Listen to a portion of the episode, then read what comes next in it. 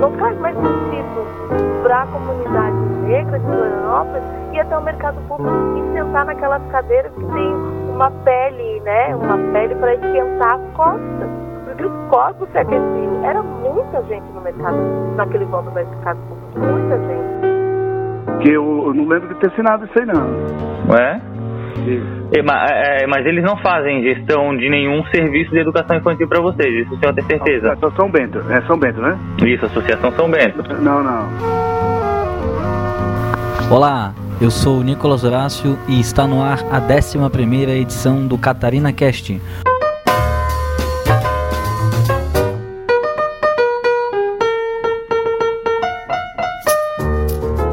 Podcast sobre o que é assunto em Santa Catarina.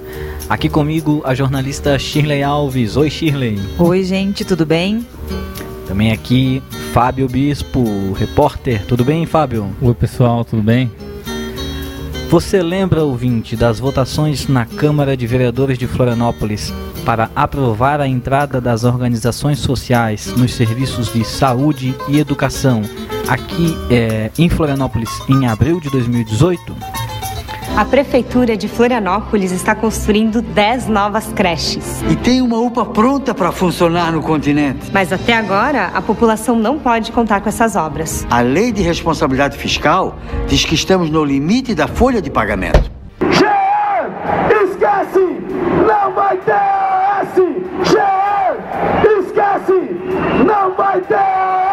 A nossa apuração ligou os pontos entre uma investigação que corre no Rio Grande do Sul e uma associação que assumiu a administração de novas creches públicas em Floripa. A apuração mostra que a Associação São Bento não passaria de uma laranja de um instituto com irregularidades em contratos no Rio Grande do Sul e aqui em Santa Catarina. Ela já recebeu pelo menos 1,4 milhões da prefeitura esse ano e o saldo chegaria a 33 milhões em três anos. E hoje nós também vamos trazer reflexões sobre o mês da consciência negra. Você sabia que a Alesc não tem um deputado negro ou negra sequer? Para falar sobre esse tema, fizemos uma entrevista com Luciana Freitas, do Movimento Negro Unificado. Exige respeito. Aprendizado. E o que se deixa é a semente forte do legado. Ser alguém pra muitos é pra pouco dizer a verdade. Frutos da minha cor que já colhi me traz felicidade na cidade. As margens da sociedade. Mas nós vamos começar aqui em Floripa com essa pauta nas creches, na educação. Bispo, o que que você apurou sobre as empresas laranjas atuando aqui nas creches de Floripa? É, eu, eu escrevi uma reportagem que foi publicada pela agência pública. Eu passei a última semana acompanhando esse assunto e, e se tudo isso se confirmar, né, é, é, são méritos do promotor lá Wilson Grezana do Ministério Público é, Do Rio Grande do Sul? do Rio Grande do Sul, de, do município de Dois Irmãos, que apontou que a mesma associação que assumiu as creches em Florianópolis não passaria de uma associação que foi criada para ser laranja de um instituto que tem contratos em, em que tem e que teve né, contratos em várias prefeituras do Rio Grande do Sul e de Santa Catarina. É, enfim, é, seria méritos de- desse promotor se tudo isso se, conform- é, se confirmar, né? Porque, ao que tudo indica, ou pelo menos o que a prefeitura de Florianópolis é, informa, é que todos foram pegos de surpresa, né? Que essa associação conseguiu enganar todo mundo, né?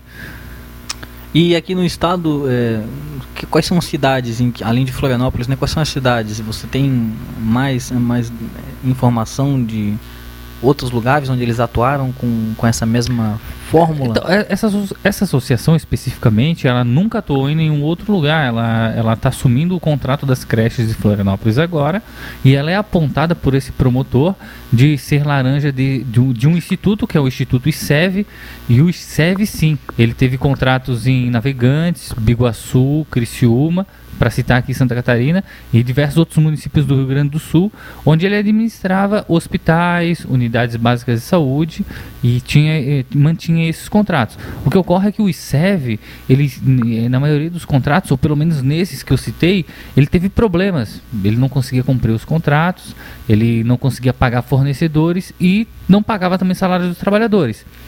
ele começou a ser demandado na justiça e, segundo a investigação lá do promotor aponta, que para não pagar essas dívidas que ele tinha na justiça, ele começou a botar o dinheiro nessa Associação São Bento. A Associação São Bento, então, segundo o promotor, ela só servia para guardar o dinheiro desviado do ICEV. E ela foi criada pelas mesmas pessoas que eram diretoras do ICEV. Dinheiro das prefeituras, tá, que deviam estar no ICEV, está misturado nas contas pessoais deles. Sim, entendi. Contas pessoais nessa, nessa tal da Associação São Bento. Uh, e eles alegam que, na realidade, eles não tiveram dolo de roubar. Tá? Eles estariam, segundo eles, estão protegendo o dinheiro. Uhum. Tá? Mas, que para mim é um disparate, né? Tá? Estão protegendo o dinheiro, colocando em contas pessoais, quando a lei de maneira nenhuma permite isso. Como que a Associação São Bento ia juntar algumas certidões, dando casos de que ela fez alguma coisa, se ela nunca fez nada? Só para explicar, Bispo, acho que é importante para a gente sintonizar o nosso ouvinte.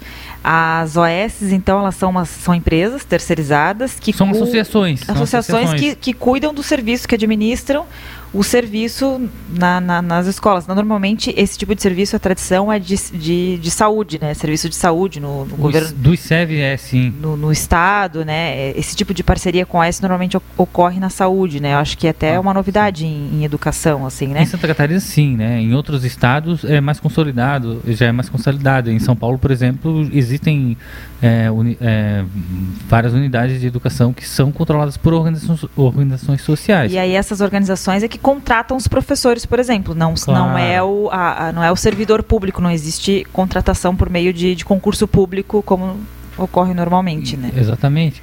É, o, é, existe uma justificativa para a contratação da OS, que é uma justificativa que é colocada pelo governo de, de, de Florianópolis, pela prefeitura de Florianópolis, que é exatamente esse, né?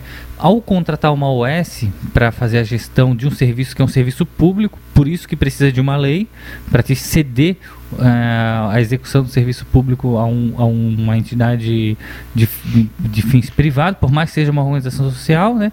É um serviço é um serviço público que deveria ser prestado pelo Estado. E em Santa Catarina, é, no estado já existem OS que administram o serviço de saúde, nas prefeituras também, mas em Florianópolis foi decretado em abril de 2018, né, é, através de uma lei aprovada. Precisou de uma lei, né, para uma lei aprovada na Câmara Municipal, que daí decretou sim que poderiam essas organizações, organizações sociais assumirem o serviço. A resistência na época era que, era que viesse uma organização estranha, né, uma organização de fora, estranha, que não tivesse know-how até porque Florianópolis sempre foi referência, né? É, é, foi destacada aí como é, tendo um serviço de excelência né, na educação infantil e existia essa preocupação. E foi aí que abriu a janela para entrar esse tipo de, de, de, de, de associação na cidade. E essa foi a principal pauta de uma greve que aconteceu no ano passado dos servidores públicos municipais. É, a greve durou um mês, né? E, e a, a, principal, o principal questionamento dos servidores, do sindicato dos servidores, era justamente esse, a terceirização do, do serviço. Tanto que até tem uma informação do sindicato de que agora com a OS tem professor, e isso é, é uma denúncia do sindicato, não, né, não, não fui na, na, na creche para confirmar, mas tem uma, uma, uma unidade que está sendo administrada pelo OS que tem professor com 30 alunos numa sala de crianças, né, que não, não, não pode ser assim, né? É, então, isso acaba, se realmente estiver acontecendo dessa forma, acaba caindo a qualidade, né?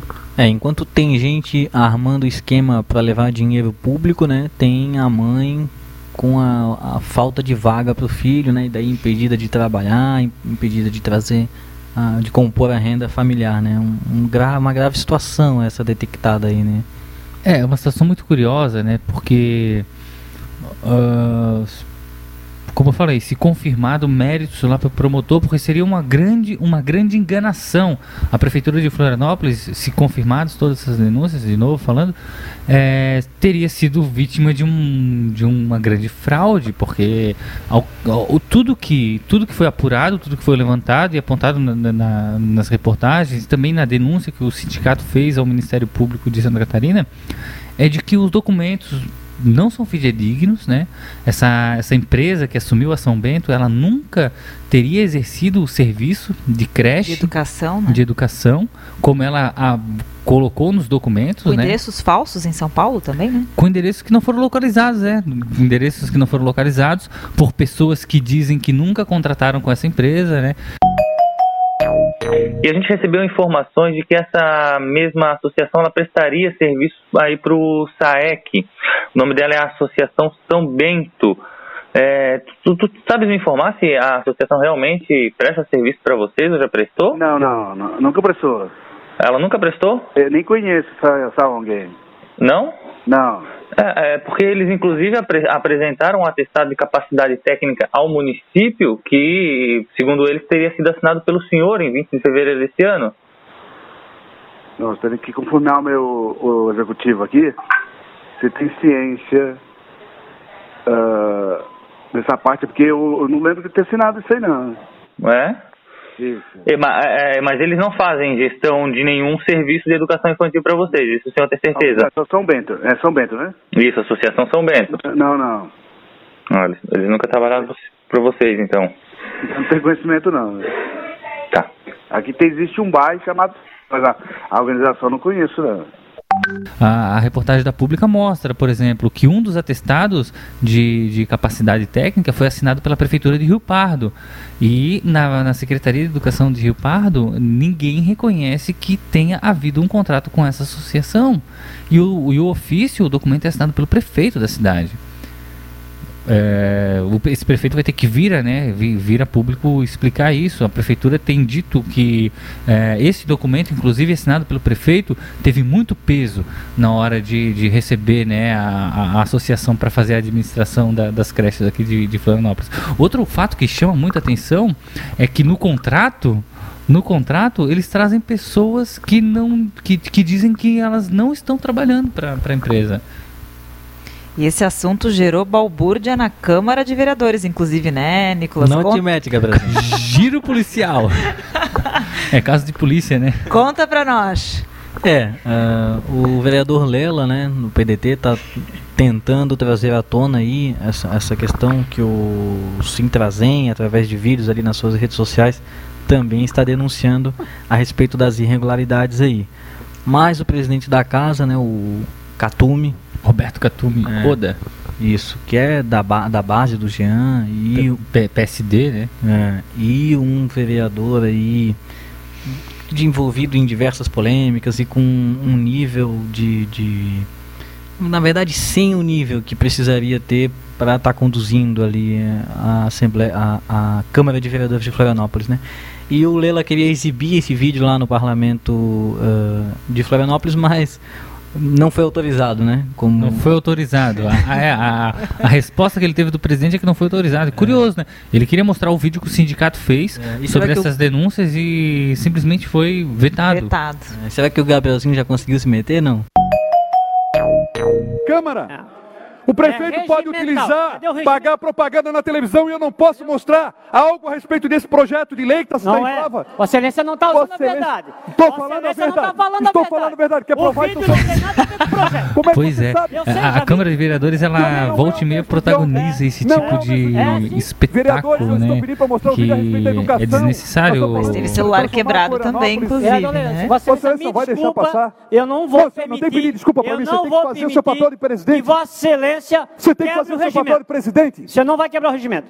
E gostaria que constasse em ata. Absurdo. O vídeo que Vossa Excelência vai mostrar não é o mesmo que foi Não é, apresentado aqui. na sessão de ontem. Ele tem sim, tem sim. Gabrielzinho, não te mete também. grave. Respeito, respeito Não te mete também. Eu, Respeito. direito, direito, tribuna é meu. Direito, tribuna é meu. Não vem defender aqui o Está prefeito, não. encerrada a sessão. É brincadeira, né? É brincadeira desse jeito. É verdade. Não foi só o vídeo vetado, né? Não foi só um detalhe. é, O, o presidente da Câmara ele deu um tapa no celular do, do Maicon Costa. É, Maicon Costa que respirava por aparelhos na semana passada, né? Teve, o Teve dificuldade, mandato teve- Quase, teve um mandato caçado, caçado. é. Ah, agora ali tentando mostrar o vídeo pro, pro, pro Catume, mas também não foi autorizado e o celular A- As dele emoções da Câmara de Vereadores de Florianópolis, elas sempre são fortes, né? se matando, né? Mas esse assunto da creche é pertinente, né? Sim, mas ele deveria ter sido autorizado, né? O que chamou a atenção é que é, se a prefeitura de Florianópolis é, é vítima como como alega, né? Como alega, né? Isso, isso seria de suma importância que a Câmara trouxesse e debatesse, né, pro para a população saber, né, se se essa associação questionar e a fundo entender o que, que de, o que de fato está acontecendo, né? Se essa associação realmente é uma laranja, como o promotor Grezana apontou lá no inquérito dele, isso é gravíssimo, né, gente? A prefeitura está dando tá dinheiro para alguém é. que não tem que não tem lastro. E se está colocando em xeque a qualidade da educação é extremamente grave, né? É, e, e a Câmara é o, é o palco para se, se discutir isso, né? Virou um fla-flu ali entre o sindicato e, e, a Prefeitura de Florianópolis sobre quem está falando a verdade, quem não está falando a verdade, e ninguém se preocupa com o que, é, o que são os fatos, né? E agora qual que é o desdobramento da investigação, Fábio Bispo? O, o Ministério Público de Santa Catarina ele recebeu uma denúncia é, a, a, informação que foi divulgada é que o Ministério vai abrir um inquérito. Isso ainda não foi divulgado no Diário Oficial do Ministério Público de Santa Catarina, mas abri, a, sendo aberto um inquérito todo esse pessoal vai ser chamado, né, para ser ouvido. E, esses documentos vão ser confrontados, né? Essas informações que está sendo jogada, um fala uma coisa, outro fala outra. Isso deve ser confrontado nesse inquérito. Então a gente imagina que a promotora deve tomar uma alguma atitude, alguma iniciativa. Se a prefeitura não tomar antes, porque a prefeitura também tem esse dever, né, de, de tomar uma iniciativa. É, a gente conversou com o secretário de Educação de, de Florianópolis, né, o secretário Maurício Fernandes, e ele, e ele demonstrou essa surpresa com as informações apresentadas pela reportagem. Vamos ver o que ele falou. Bem, veja bem, você, você está dando aqui uma informação extremamente grave. Né? Sim, parece que é o seguinte: se a São Bento falsificou documentos no processo licitatório, o município é que entra com a ação contra o São Bento entendeu? Porque quando uma instituição apresenta atestados de capacidade técnica em toda essa questão, é, existe toda uma sistemática para você dar sequência aos atos legais. O que, que eu posso manifestar oficialmente nesse momento sem saber de nada que você está me dizendo? Que o trânsito do processo licitatório se deu dentro das questões legais né, uhum. né, e ocorreu dentro da legalidade. Acho que é importante a gente resgatar anterior a essa discussão da OAS. A Florianópolis conquistou o primeiro lugar numa pesquisa da Fundação Carlos Chagas em 2010, que teve aí, a, ficou em primeiro lugar então na qualidade de ensino. É, e isso chamou atenção para o BID, o Banco, o Banco Interamericano de Desenvolvimento, que resolveu então investir na educação em Florianópolis, né, com um empréstimo de 58 milhões de dólares.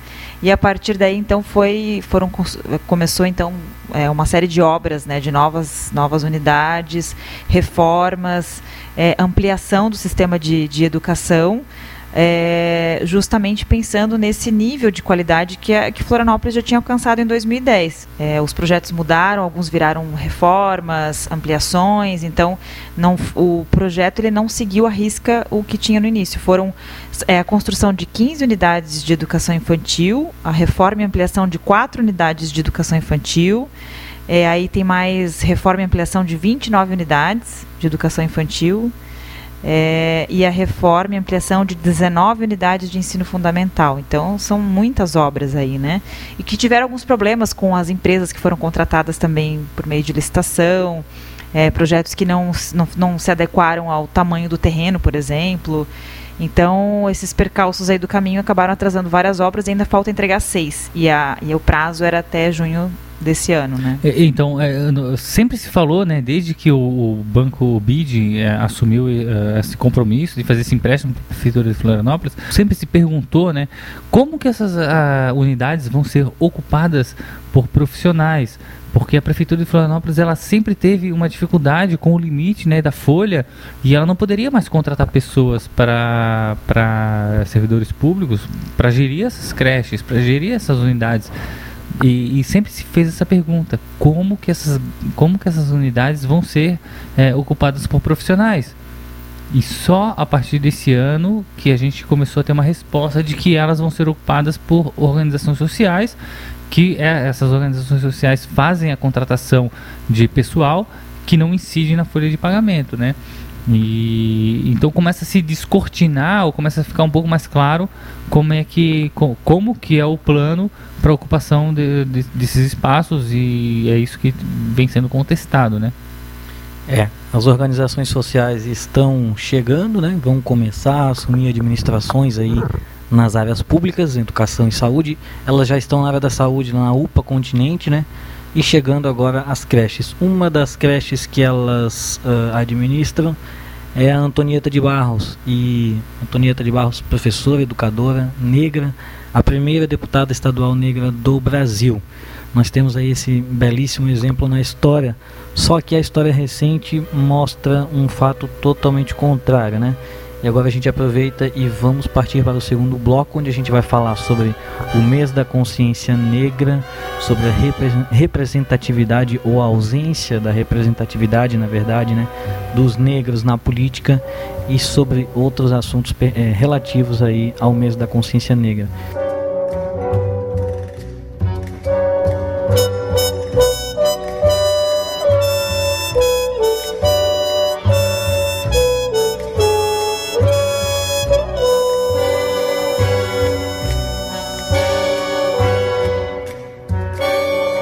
Shirley, uh, nós temos uma entrevista para fazer com a Luciana de Freitas, do Movimento Negro Unificado. Vamos apresentá-la?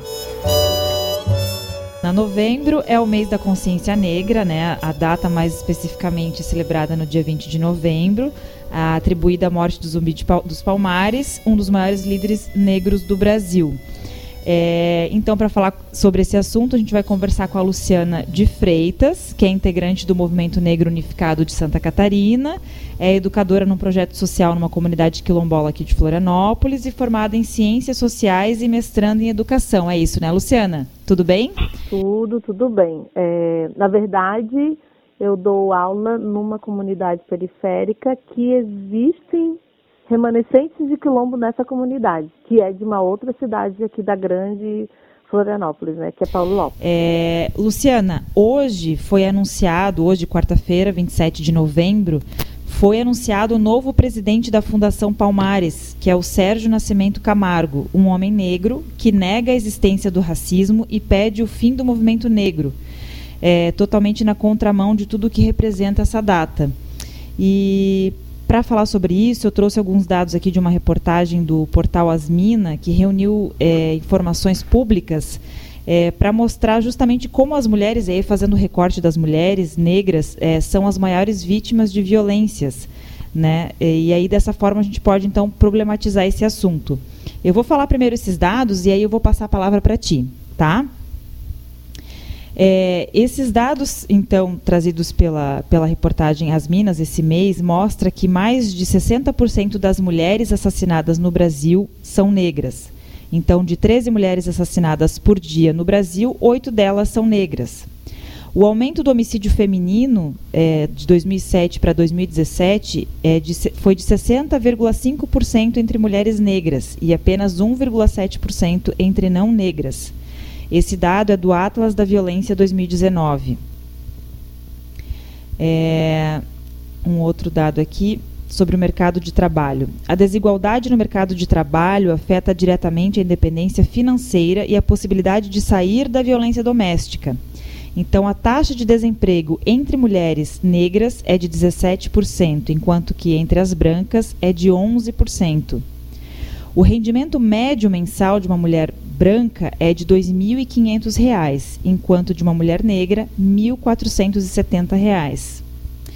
Sobre trabalho doméstico como ocupação, 20% das mulheres são negras e 10% brancas. Esse dado é do IBGE. Tem mais um dado aqui que é sobre o racismo institucional. Negras são as maiores vítimas de diferentes tipos de violências, entre elas a obstétrica. É, uma em cada quatro mulheres no Brasil são vítimas desse tipo de violência. 66% das vítimas são negras. Mulheres sem anestesia no parto, 22% entre mulheres negras, 16% entre mulheres brancas. E a mortalidade materna ocorre em 63% das mulheres negras.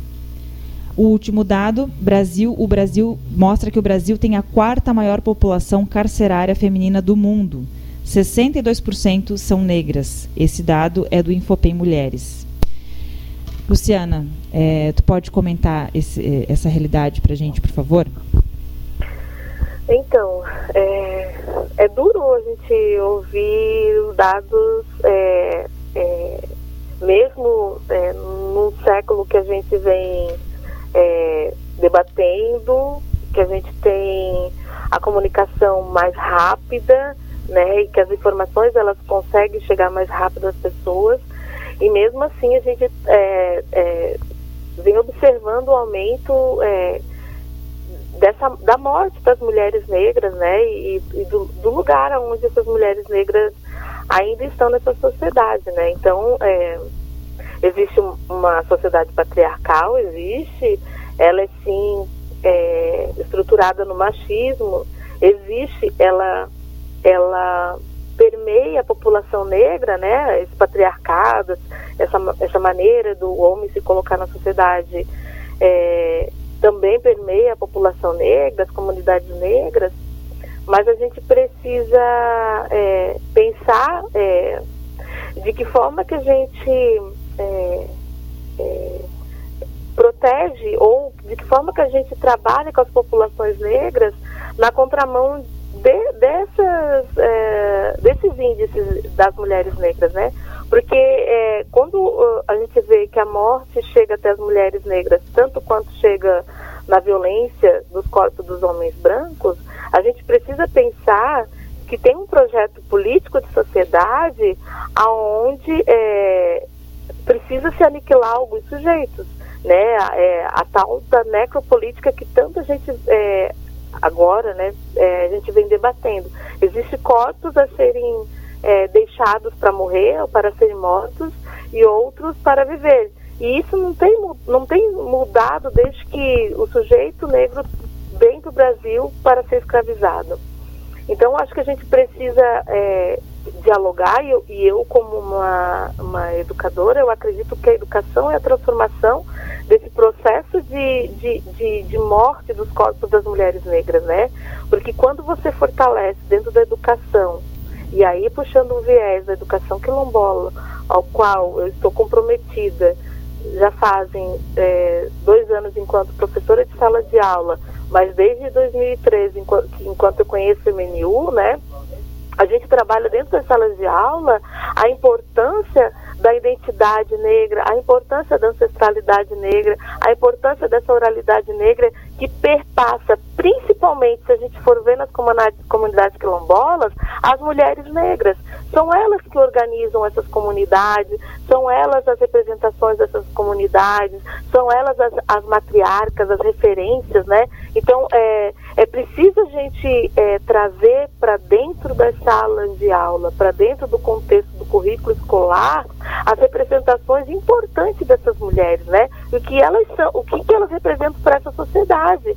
É, essa, é, a sociedade que a gente vive é uma sociedade doente, né? Mas que ela é forjada no racismo. E aí ela dá é, possibilidades e dá e, e dá possibilidades e dá poder de morte a essas mulheres né, mostra mais uma vez que o negro ou a mulher negra é, é despida de humanidade, né, que é possível que essa mulher esteja exatamente nesses, nesses rankings, nesses lugares, porque ela não é importante nessa sociedade.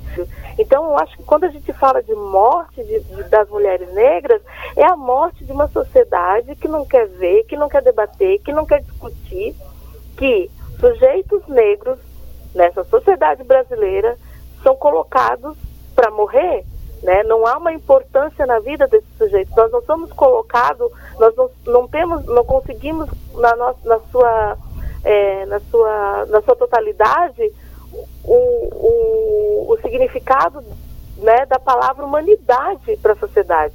Nós Luciana, não somos colocados enquanto humanos. E, e aí vem uma outra questão que é a falta de representatividade no, no poder público, né? Uhum. É, na LESC aqui, por exemplo, a gente tem 40 deputados e sim e apenas cinco são mulheres, todas uhum. brancas. Não temos uhum. nenhuma mulher negra representando é, é, a, a, as mulheres então na LESC, né? Uhum. Na Câmara de, eh, Municipal de Florianópolis temos 23 vereadores, apenas uma mulher que também é branca, não temos nenhuma mulher negra. Então falta essa representatividade política também, né? Eu acho que é, falta esse. É, eu, eu, eu, acho que. Bom, eu vou puxar sempre a sardinha para o lado da educação, né? Eu acho que é, o, o, tudo está na questão do que a gente precisa debater isso em sala de aula com as nossas mulheres, com as nossas meninas, é, apontando que esse espaço também é importante, né? Esse espaço, entre todas as aspas, que é de poder, que é de visibilidade, também é importante. Esse espaço que vai dar possibilidade de dialogar com o poder público, de transformar, é, de trazer leis, implementar políticas públicas para a população. É, a mulher, ela tem um papel central na política, mas a mulher negra, ela vai ter um olhar diferenciado, né? Ela vai poder potencializar a comunidade que ela veio, ela vai poder, poder potencializar o espaço que ela veio, as periferias, né? Então, é, é, é muito difícil ainda é, crer, né? A, a, gente, enquanto população, crer que é possível ver, e na, em Santa Catarina, né? Mais propriamente dito, ver uma pessoa negra no poder, né? Se a gente for olhar na Câmara de Vereadores, nós Sim. temos um que é o vereador Lino, né, um homem negro, né, e uma pessoa sozinha não consegue puxar uma pauta negra de uma cidade que faz é, questão de visibilizar, porque Santa Catarina é isso, né? É o Vale Europeu, é a Europa, é aquele canto que a, a, a, o Brasil acredita ser muito embranquecido. Né? Luciana, consegue me ouvir? Consigo. É, aqui é Fábio Bispo, tudo bom? Tudo bem. Ô, Luciana, eu queria te perguntar é, como que, que vocês se sentem, por exemplo, com a notícia de hoje do novo o presidente do, do Instituto Palmares, né? É, que, que é um, um, um, ativista político na internet, no Facebook, e que já afirmou, por exemplo, que, o, que o, a escravidão teria sido benéfica para o Brasil, né? É, nesses tempos atuais, ver uma pessoa é, à frente de uma instituição que sempre representou a pauta negra do Brasil fazer esse tipo de afirmação, é, isso não desestimula de alguma forma ou não faz ter um pouco de descrédito, pelo menos é, neste, nessas pessoas que estão nesse momento nessas posições? Então, é, a gente não pode também ser ingênuo acreditar que todos os negros, né, é, todos os negros do Brasil pensam exatamente da mesma forma. E pensar também que a gente, enquanto sujeito negro ne vindo para esse Brasil, a gente foi assimilado, né?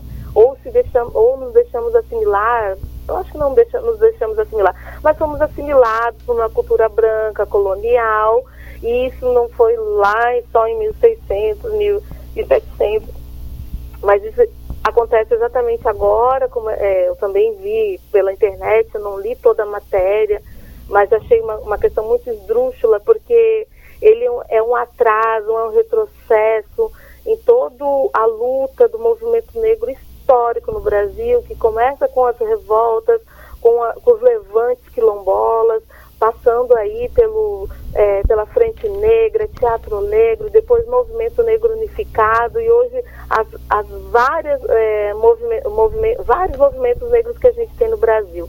É uma afronta é, ele se colocar dessa forma, mas é possível de compreender que ele é um sujeito assimilado que foi talvez cooptado ou se deixou levar por um discurso que não é da coletividade. Então ele é um indivíduo que, que corre literalmente para a individualidade, para os seus interesses né, pessoais, os seus interesses econômicos e que não está pensando na falta do sujeito negro. Professora, tudo hum. bem? Está me ouvindo? Estou, estou te ouvindo. É Nicolas. Estou é, aqui com o pessoal. É, queria te fazer uma pergunta, aproveitando o seu conhecimento como professora. Você é, largou agora há pouco um conceito de, de necropolítica, né? Você é. pode explicar um pouco melhor para o ouvinte o que, que seria esse conceito? É, então, é, é, é, tá muito em voga agora, né? E, e é um, um, um, debate que eu também preciso aprofundar bem mais, que é do Achille Mbembe, né? Que é um, um, um negro, um, cientista negro, e é exatamente isso que ele vem trazer, que, que, que debate muito com com Foucault também, né? É, dessa questão do, do, do, poder, né? E, e, e, de como que essa sociedade ou a estrutura social é, é, pensa é, essa sociedade que algumas pessoas realmente são deixadas para morrer e outras precisam viver, né? Se a gente for pensar na escravidão, é, a, ideia de necropolítica naquela hora, naquele, naquele momento, era exatamente de utilizar corpos negros enquanto objetos e que não tinham humanidade, né? Porque se nós formos buscar algumas referências e pode ser uma a Angela Davis, Angela Davis um dos primeiros é, livros dela, ela traz todo o retrato da escravidão nos Estados Unidos e ela mostra exatamente isso, né? Que homens e mulheres escravizados eles não eram tratados no gênero. Então, é, mulher negra era só uma escrava e ela só reproduzia. E aí ela traz todo um processo, né, de, de, de, de de, de, de, de, violência que essas mulheres é, é, sofriam naquela época, e aí no Brasil não vai ser diferente. Então a necropolítica vai debater exatamente isso, né? Que, que corpos, que, que, corpos, esse projeto de sociedade que a gente tem, e agora o avanço né, da, dos neopentecostais, dessa direita mais raivosa ou extrema-direita, eu não saberia é, dizer o que, que, é, o que, gente, que vem acontecendo no Brasil, mas que corpos são esses que são deixados para morrer? Né? Porque somos nós que não conseguimos o emprego de carteira assinada, né? São os nossos garotos que são, estão morrendo. É, observar a população de rua. Quem, quem é a população de rua? Olha a cor da população de rua, né? Então a gente precisa perceber o nosso entorno que, que sujeitos são esses que são deixados para morrer e isso é, é proposital, né? É de propósito. Então, é, o Achille ele vai fazer com que a gente reflita sobre exatamente é, o, o, modelo né, que essa sociedade coloca e quem são as pessoas livres para transitar ou para conseguir alcançar um determinado lugar, né? É, e aí a gente pode vir para o nosso microespaço, assim, eu moro no maciço do Morro da Cruz, né? E há uma, eu sempre falo, e um dia escreverei sobre isso, lá, há uma faixa de Gaza no, na, entre o Monte Serra, quando atravessa a Mauro Ramos, é outra cidade. Mas se você for olhar os CEPs, na a minha casa, aqui em cima, 200 degraus para cima, é centro. Mas lá embaixo é centro. Mas nós não nos sentimos pertencentes àquela cidade. E, Luciana, acho que isso mostra bem a falta de, de discussão, de, acho que de consciência mesmo, né? e, e do abismo provocado pelos 300 anos de escravidão que é, perpetuaram mesmo depois da abolição, né? Uhum. É, e, e, essa falta de reconhecimento, eu acho que acho que era bacana a gente finalizar falando sobre isso, sobre é, o reconhecimento da cultura, né? Até a repórter Cata, Catarina Duarte do Notícias do Dia, ela fez uma matéria mostrando os territórios negros que não são reconhecidos pela população de Florianópolis, né? E como símbolo ela até citou a Igreja do Rosário, a Escadaria do Rosário, que acaba é, recebendo outra simbologia e abafando o real significado que é ligado à cultura negra. Então, é, acho que deve se perceber melhor isso, né? Assim, é, eu gosto de pensar também uma, o, o mercado público, né? Uhum. Porque o mercado público também é um espaço é, ao qual, é, no período da escravidão, os sujeitos é, andavam por ali, né? Vendiam seus quitutes, ou trabalhavam na pesca da baleia, da baleia ou, enfim, faziam a, as suas funções no mercado público. E eu lembro que quando eu cheguei na cidade de Florianópolis, porque eu não sou daqui, né? Em 93, o mercado público era um espaço literalmente negro. Você era o, o dia do, do sábado, a sexta-feira à noite era um dia que a comunidade descia para ouvir o samba, para ouvir o pagode, para se reunir com a galera. Né? Era um espaço utilizado pelas pessoas negras, principalmente dessa cidade. Ao ponto que o mercado público foi sendo higienizado, você percebe exatamente a elitização, a gentrificação, a higienização do espaço, não pode mais é, se jogar capoeira ali próximo, né? Então, você perceber os espaços dessa, dessa cidade e pensar que há lugares que a gente não se vê mais e a gente também não utiliza, é pensar também no espaço que não, não tem mais representação Sentido para a comunidade negra de Florianópolis ir até o mercado público e sentar naquelas cadeiras que tem uma pele, né, uma pele para esquentar as costas, né, ou que tem um fogareiro na sua frente. Não, não, não, naquela época não havia necessidade disso, porque os corpos se aqueciam. Era muita gente no mercado, naquele vão do mercado público, muita. Luciana, muito obrigada pela participação. Foi riquíssima essa conversa contigo hoje. Obrigado, Luciana. A gente conversa aí numa próxima. Valeu mesmo pela participação com a gente. Obrigado, professora. Muito bom. Obrigado mesmo. Obrigada também, viu, gente? Boa noite. Boa, Boa noite, noite. tchau, tchau. Obrigada. Vamos dar sequência aqui ao segundo bloco. A gente está falando sobre o mês da consciência negra. E agora nós vamos apresentar para vocês alguns personagens da política catarinense. Vejam é, quem são essas figuras. Vamos lá.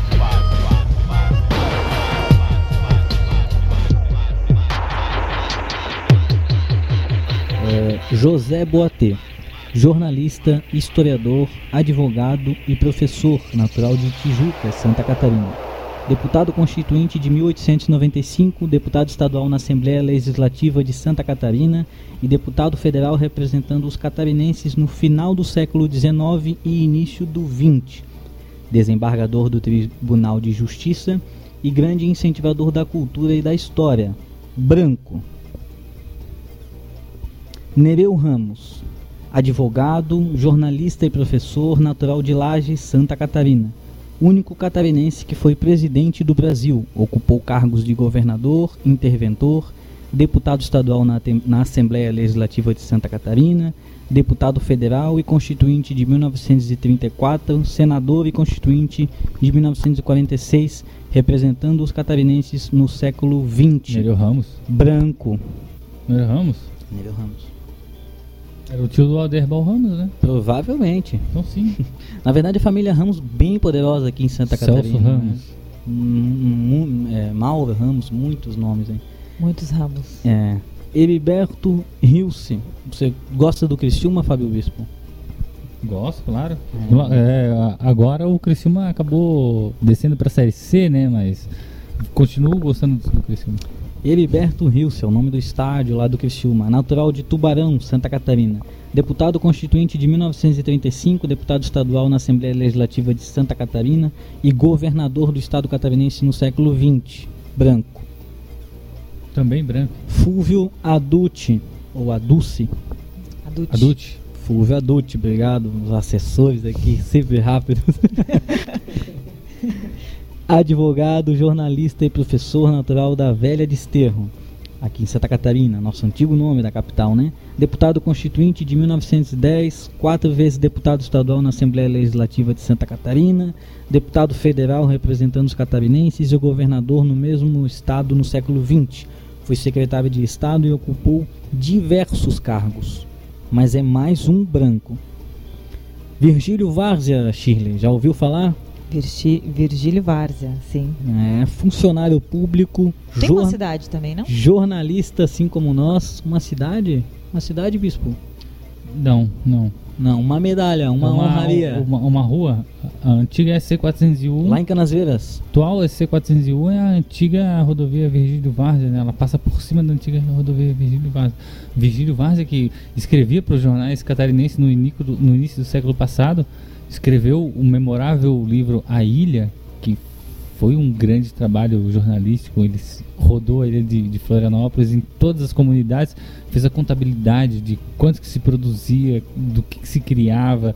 É, é, o primeiro trabalho, o grande trabalho jornalístico de, de, de, Florianópolis sobre a, a, cultura da ilha, na minha opinião.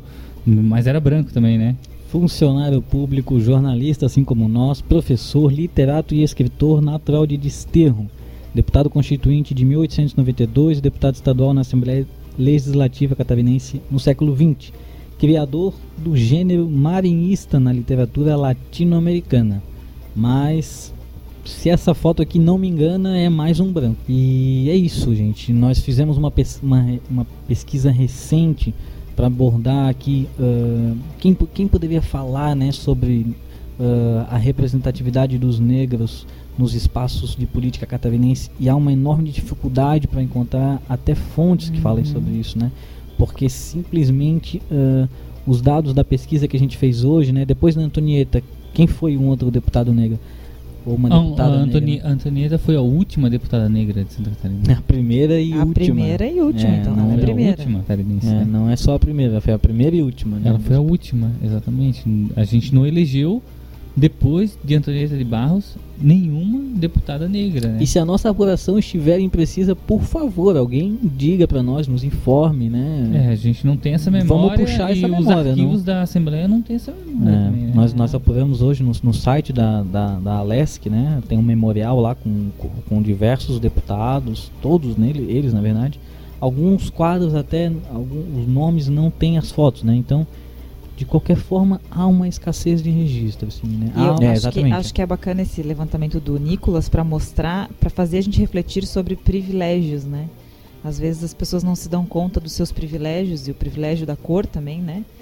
Porque é justamente isso, né? Falta representatividade em vários setores, né? A gente está trazendo como exemplo aqui a política, mas em, em todos os setores Setor sociais. empresarial então, também.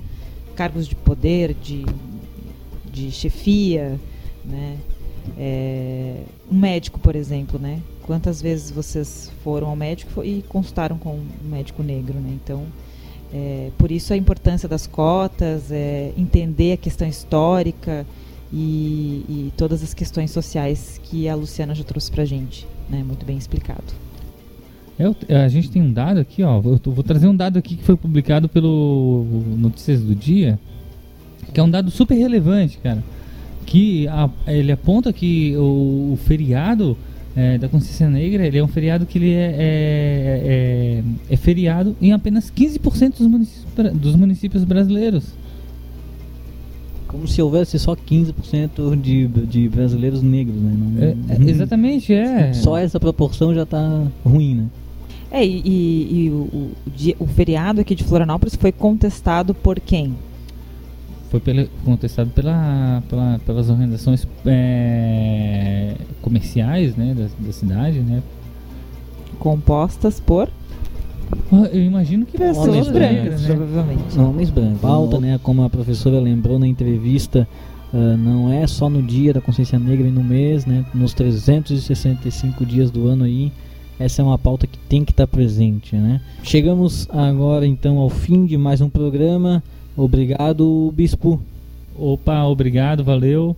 É, só para falar que foi em Porto Alegre, em 1971, que apareceu pela primeira vez a sugestão de o 20 de novembro ser a data da consciência negra e Porto Alegre não ter feriado da consciência negra. Aí, informação cabendo no final do programa. Shirley, muito obrigado. Até a próxima. Obrigada, gente. Nos, nos ouçam e nos sigam nas redes sociais. Mandem sugestões de pauta, por favor.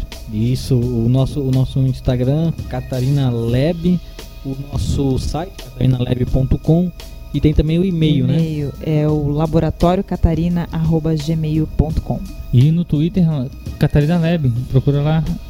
É isso aí. Também. E o boicote ao, ao, Facebook continua, né? Nós não temos um Facebook. Até mais. É, até alguém, até, alguém, até alguém ajudar a fazer um Facebook. Tchau. Tô cansada do embranquecimento do Brasil. Preconceito, racismo como nunca se viu. As negras não brincam com bonecas pretas. Foi a babi que carreguei até chegar na minha adolescência. Porque não posso andar no estilo da minha raiz.